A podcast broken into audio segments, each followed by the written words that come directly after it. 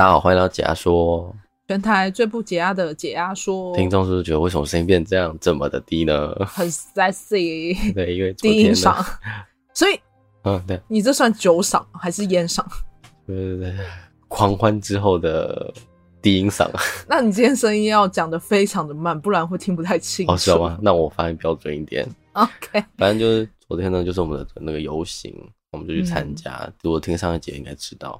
就是我们上一集有讲到说，我们在这礼拜会参加同志大游行。昨天真的下雨，下到爆，哦、很湿啊。嗯，当然就去了之后，当然就晚上就有点狂欢的行程。嗯，我声音就变这样喽。嗯，不，重点是不能辜负听众的期待。呀，这样声音我相信还是能入耳的，就比较低而已。没错。对，所以我们。就用今天这种低音嗓来讲解我们这一期案件，说不定其实以后听众觉得你这样的声音比较性感，以后就会要求说：“哎、欸，梦，你可不可以每次录音前都喝一点酒？”对，然后就会哦，大后人家说啊，会有一点微醺的感觉。对对对对，哎、欸，我们之后应该会有某一集是微醺的状况下去录音，边录音。哎、欸，其实我看百灵果他们每次录音都会喝酒，我就觉得看起来好放松哦。对啊，如果是，而且我们如果是在一间录音室，我觉得应该蛮赞的。可是我会不会喝一喝录音录到一半醉倒？你也知道我酒量不好，所以我会喝一喝突然这样。啊、你会就是很精彩 啊，很精彩，各位听众就一起精彩。我一定把就是给各位听众听最真实的你。他们会听不懂。如果我那一天讲的是案件，我们喝酒应该不会讲案件，我们喝酒应该是聊天。对，讲案件什么意思？对，喝一喝突然，哦，我听不懂。我们现在讲到哪里？两个倒在那边。对啊，而且我在去有流行的路上，还是在做案件，所以就啊、哦，好沉重。可是因为狂欢前，所以我觉得没差。嗯，今天这个案件呢，其实是蛮是会蛮令人生气的啦。你说整个听完，对对对，心情又会不好了。对，因为就是犯人是非常心思缜密。然后在案件中，我就听到他是一个非常会做各种就是断点的一个人。心狠手辣嘛，可以也跟他职业有关系哦。好，那我就进入这一次的案件——辅仁大学白骨案。那我们现在称呼这个女大生好了，就辅仁大学大学的叫陈女，她是辅大音乐系的。那她家里的状况呢？陈女的爸爸因为很早就生病过世，由妈妈独自抚养。但是一场意外呢，也把妈妈就是带离开人世间，所以。这个陈女有个哥哥，那这个兄妹俩就是由外公外婆照顾，然后住在新庄的新泰路的老家。那毕竟是隔代教养嘛，本来就产生一些隔阂，但是阿公的管教也不较严格。那陈女其实就是会比较依赖感情的部分，就是男朋友这部分。嗯，因为家庭没有那么亲，比较没有那么温暖了。嗯，那陈女国中毕业后呢，就没有再就学了，就直接打工赚钱，就直到二十一岁之后。才重新回到学校复学。那他的确在二大学的时候呢，就有交到一个体育班的男朋友。不过最后还是走上分手这条路。在二零一三年五月九号这一天，陈女突然连续旷课多日，老师跟同学都联络不上她，就觉得奇怪，赶快就是学校就联络阿妈，阿妈也不清楚，因为其实陈女大学后就都自己住，没有跟阿公阿妈住在一起了。那学校就觉得奇怪啊，怎么可能那么多天又联络不到？阿公阿妈也不清楚他在哪，那就先报警这样。那其实第一时间警方接到报案，就是也有联络他相关人人等嘛，就包括他的男友，应该说是前男友，因为分手了。那这个前男友被调查后，他也不清楚陈女的下落，因为分手其实已经很长一段时间了，而且分手原因是因为陈女的个性太偏激，两个人不合，所以才分手。太偏激哦？对，就是被激动了，嗯，因为他比较依赖嘛，就控制欲比较强的那种感觉。嗯，有一点。那这样的话，还是找不到陈女的下落啊。陈女下落现在是不明。那他们就去调查一下监视器，看能不能有拍到陈女消失的时候。那在二零一三年的四月二十六，刚好一间超商有拍到陈女去领了一个包裹。但是在离开这间超商后，他就失踪了，就没有任何的信息显示他就在这边就对了。那也没有领款记录，也没有出国记录，甚至没有就诊记录。那其实你做过这么多案子，这三个没有的话是很异常的一件行为，有可能是被绑架或者是被消失了。对，因为在正常生活中一定要有这三种记录啊，你可能就会就诊啊，你可能一定会领款嘛，因为你没钱。就是会有所谓的生活行为啦，对，一定有记录这样。那只好从他的手机跟脸书去调查，就手机门号的那些位置这样。那刚好在他消失的这天，四月二十七号呢，哎，有 po 文哦，然后就 po 了一个说，如果能接受残缺的人生，不再执着，或许可以过得更美好。然后手机也刚好在四月二十七的时候，整个定位就断线。那个时候是智慧型手机，对不对？对啊，已经二零一三年了。嗯，那他们只好到租屋处调查，就是陈女的那个住宿这样。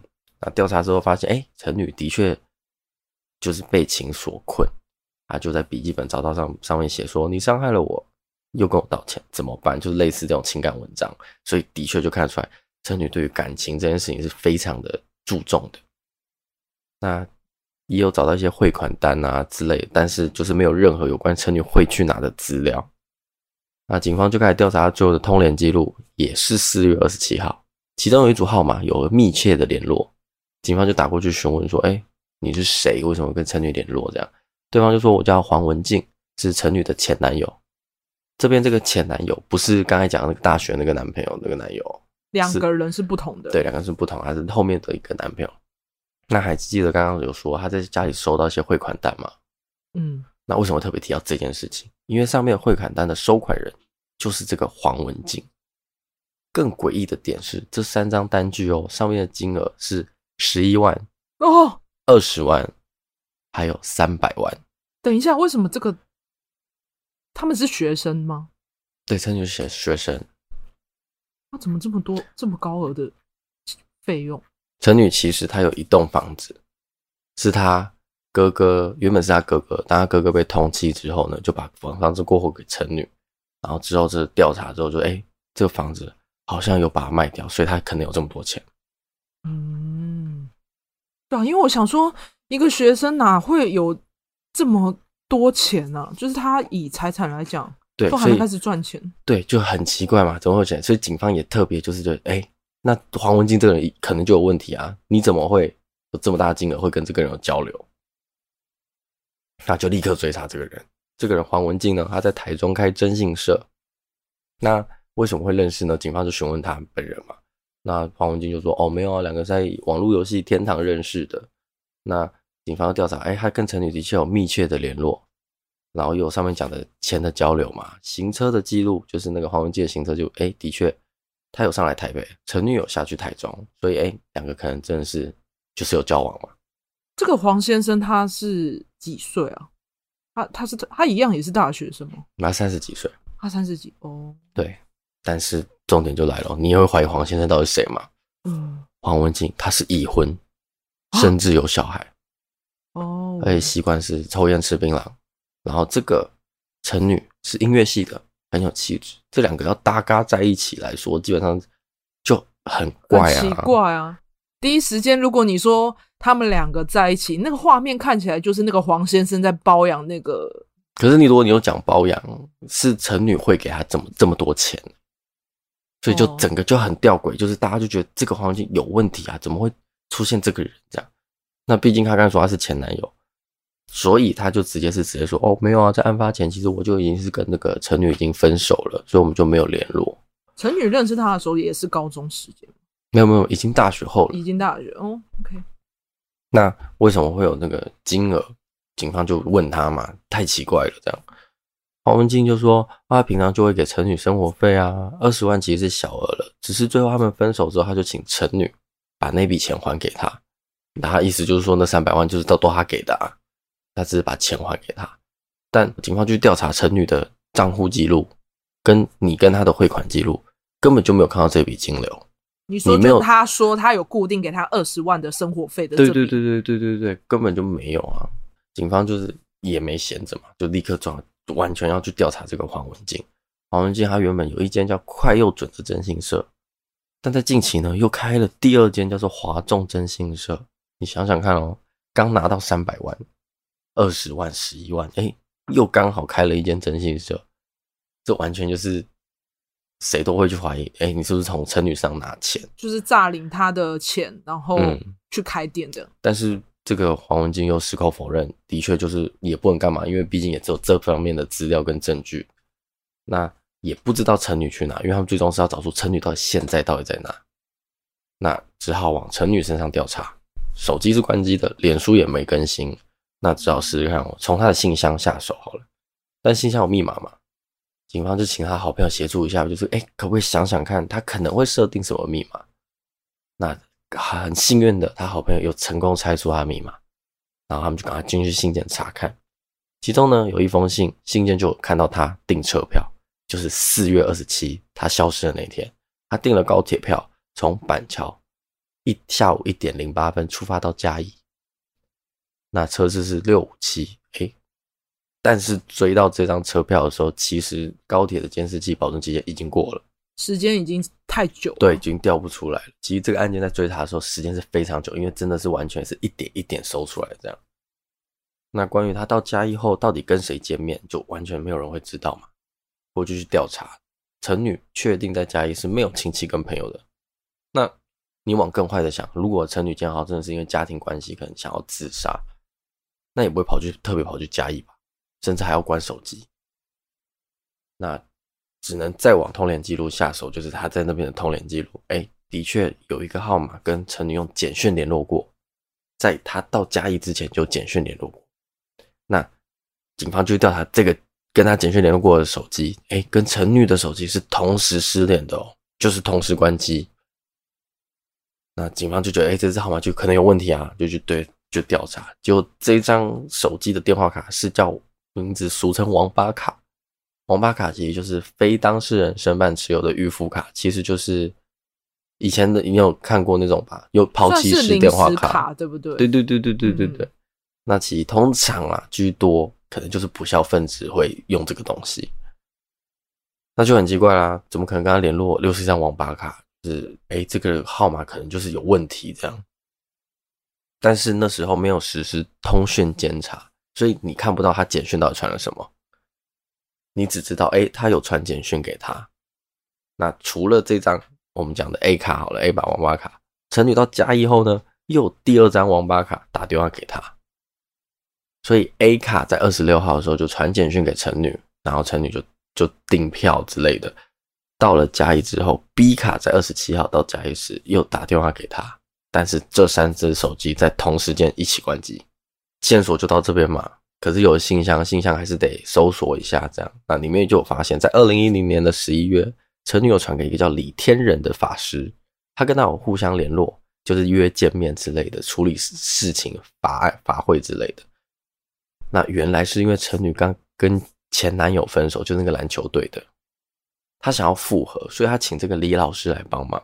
那透过信件交谈内容，其实也很清楚的可以看到，李老师用各种方式啊。比如，比如替他下符啊，或者是做法事，甚至是施法，或者是花花醉符水。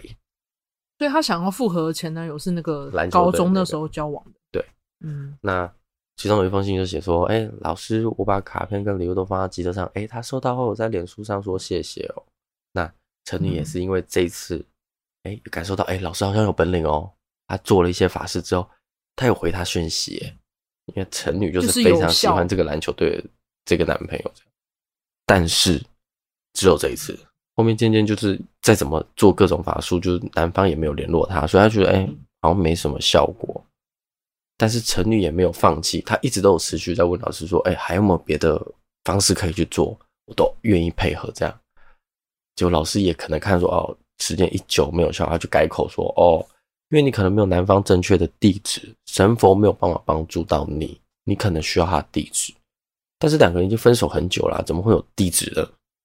那这个老师就介绍他说：“哎，我有认识一个征信业者，很厉害，绝对查得到这个前男友，你前男友的地址。”那警方在调查这个法师的时候呢，就问他说：“那这个是你是从哪里来的啊？这个征信社？”他说：“哦，是网友提供给他的。”那他就陈女就开始跟这个征信业者有联络了嘛？他在二零一一年的六月就跟这个征信业者，这个征信业者该不会就是那个黄先生吧？哎，征信业者调查下去呢，叫做快又准征信社，就是黄文静的那个征信社，也就是刚才打电话又声称自己是前男友那个人。你还记得刚才黄黄文静说什么吗？我是在天堂游戏跟他认识的哦。就是证词跟那个法师说的完全都不拢，那就代表你在骗人啊！你没有做亏心事，为什么会骗人？然后立刻警方就将他所谓的重点对象去调查，就很可疑啊，就是就很怪啊。那除了刚才讲三百多万的金流，在搜他家里的时候，其实还有收到一张五百万的本票哦。那你看。三百万再加五百万，他跟这个黄文静将近有八百多万的现金交流。那间房子的市价其实是七百五十万哦。警方调查后，陈女士把这间房子先是贷款了三百多万，最后在一百零一年又把房子贱价卖掉，只卖了四百多万哦。不过这样，不过这样扣一扣，他还是能拿到，因为有贷款嘛，还要再付掉贷款，大家可以大概拿到一百一十万的现金，再加上定存。总共就是三百多万，他就选择将这三百多万汇给黄文静。为了找她前男友的地址，花了三百多万。对啊，就很奇怪啊！你说，如果是你是真心社好了，价格也不能开这么高，怎么可能这么贵？可是有个奇怪的点，有那么想过？一个清清白白的女生，如果房子要拿去贷款，其实银行不会给你过啊，因为她又没有工作，也没有信用卡记录，就是没有。办信用卡，银行，而且那时候他是大学生，对不对？对啊，啊，哪怎么可能银行会借他钱？对，银行一定不会给你过嘛。对啊，那这个黄文信呢，就跟他说：“我有认识的人在银行，我可以帮你处理，我帮你办。你只要就是他要从中抽成，你只要给他付多少多少佣金就可以。”那你看哦，仔细想这个哦，贷款申请了三百多万，黄文信抽走，再帮他办理。贷款的中间的佣金，他又抽走，等于他看三百万还不够，他又一直抽，一直抽，一直抽，他等于其实就是要把陈女的钱吸干嘛。那警方就开始调查，诶，那几张很奇怪的电话卡，看到底有没有联络。那的确，A 刚才讲 A 卡频繁传简讯给陈女，又有 B 卡打电话给这个陈女，他们就去查这张 B 卡打电话给陈女的这张 B 卡。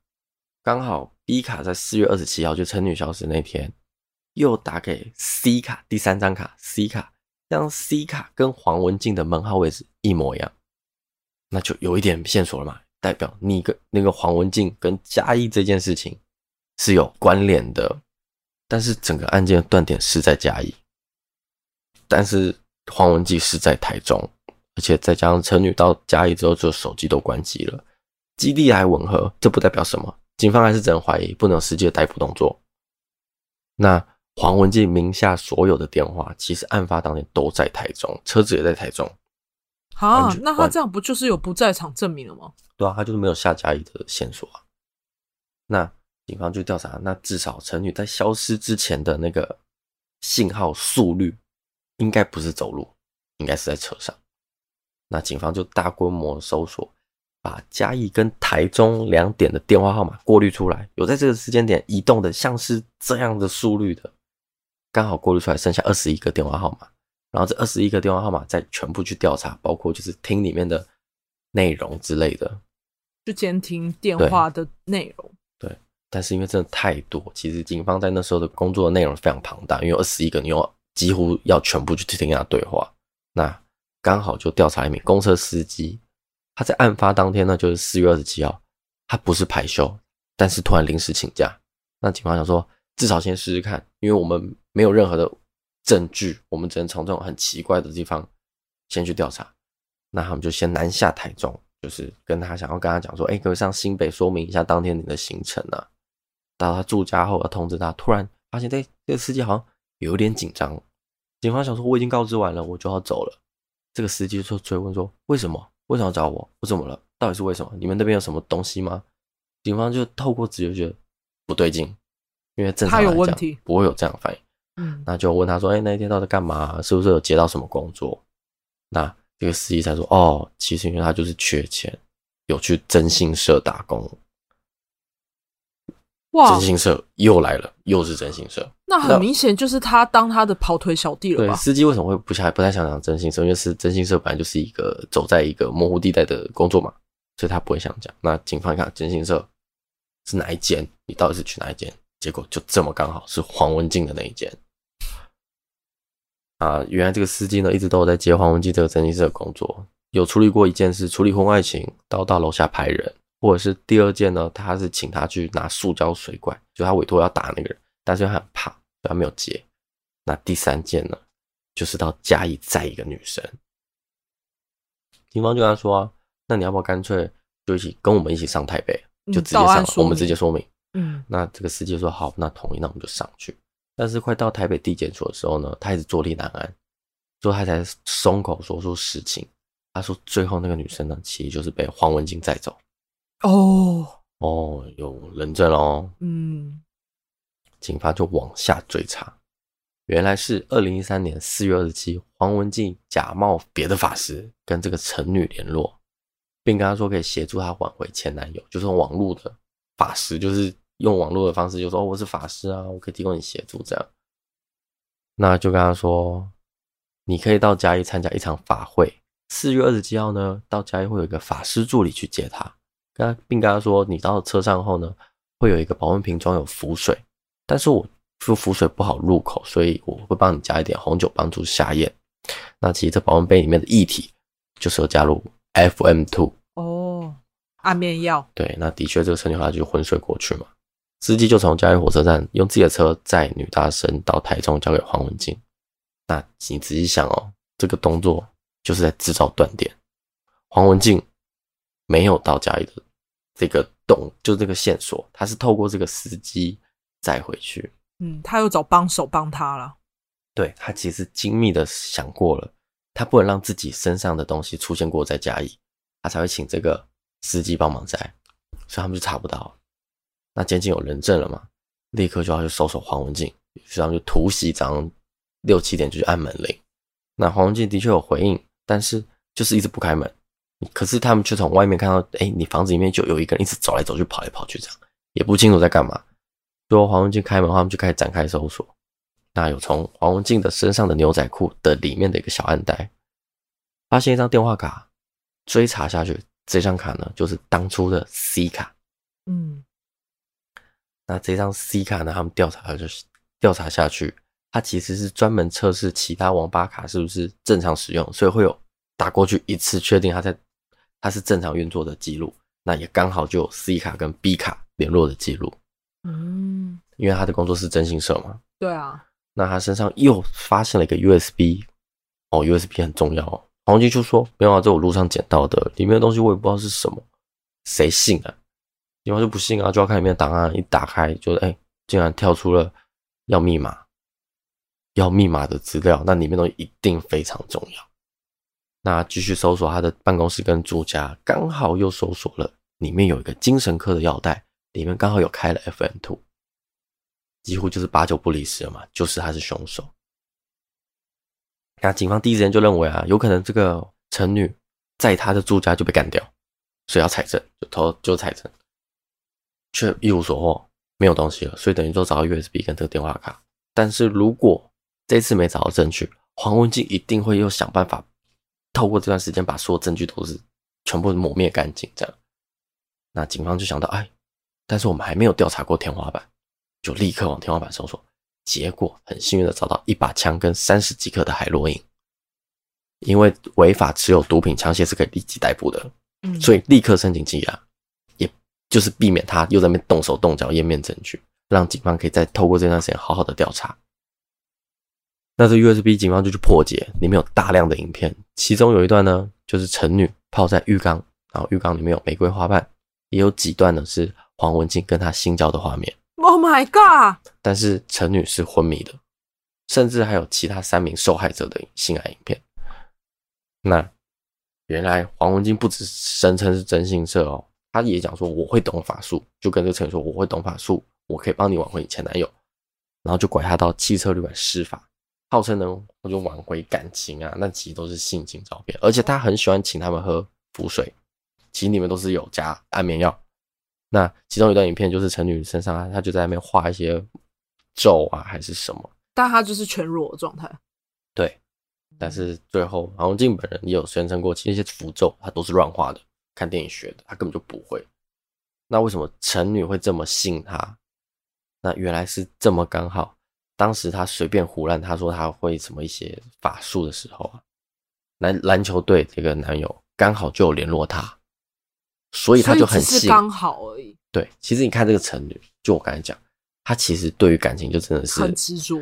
对，只要每次刚好有联络他，他都会信这个法事是准的。的黄文基就很很过分啊，他就是看准他，傻傻的就这样被他骗了。对，所以他就利用他的天真继续操控他，然后想办法把他的钱给骗过来。那其实，在几次呢发生过关系之后，黄文静是声称啦，他就说：“哦，我们发生过关系啦，以后你就是我的女朋友，你是我的人，我会好好照顾你。”他是跟警方这样宣称的，虽然男女关系，男女关系一直都是黄文静宣称的，但是到这了。他还是说陈女失踪不干他的事，就是前面已经这么多犯罪，他说不干他说，警方就说，那嘉义这段事你要如何解释？为什么要到嘉义再把他迷昏呢？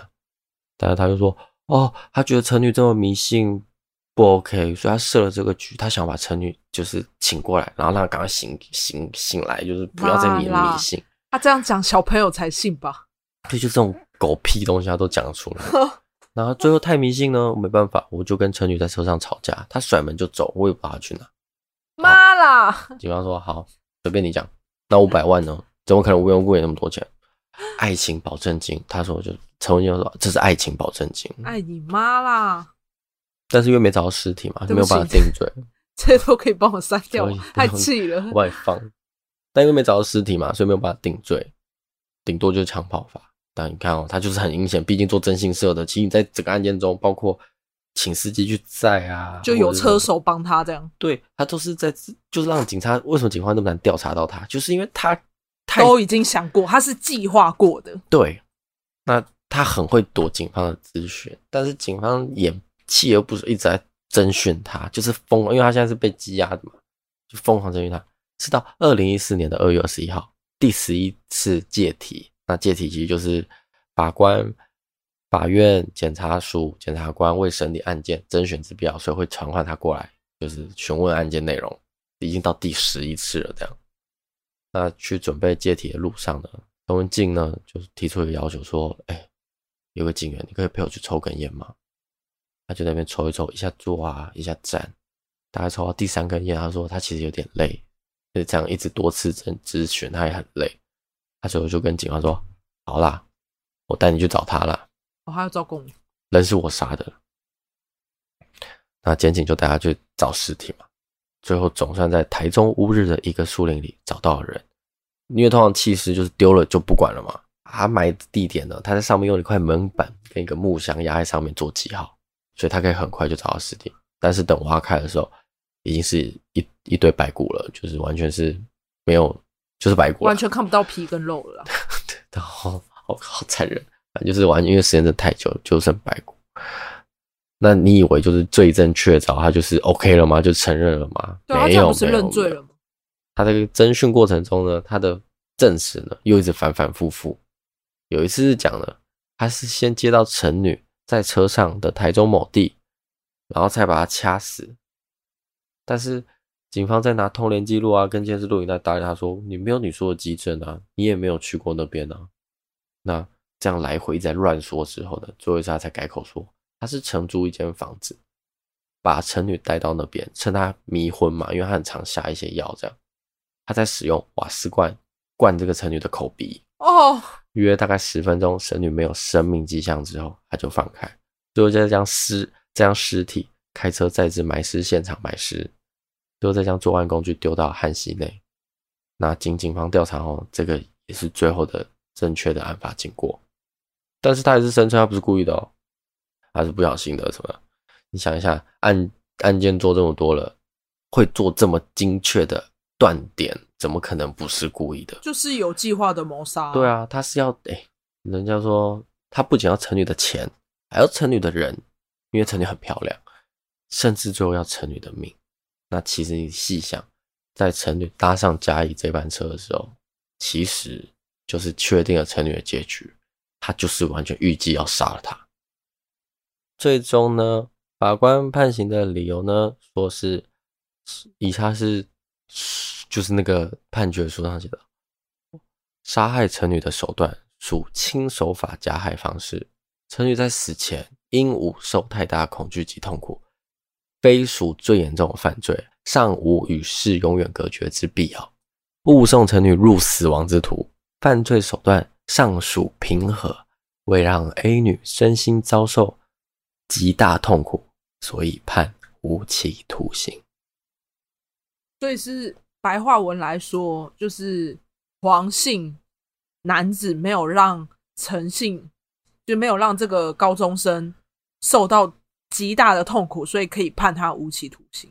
对，就是他没有让他死前的是害怕的、恐惧的，就是而是让他吃的安眠药之后舒服的死走了。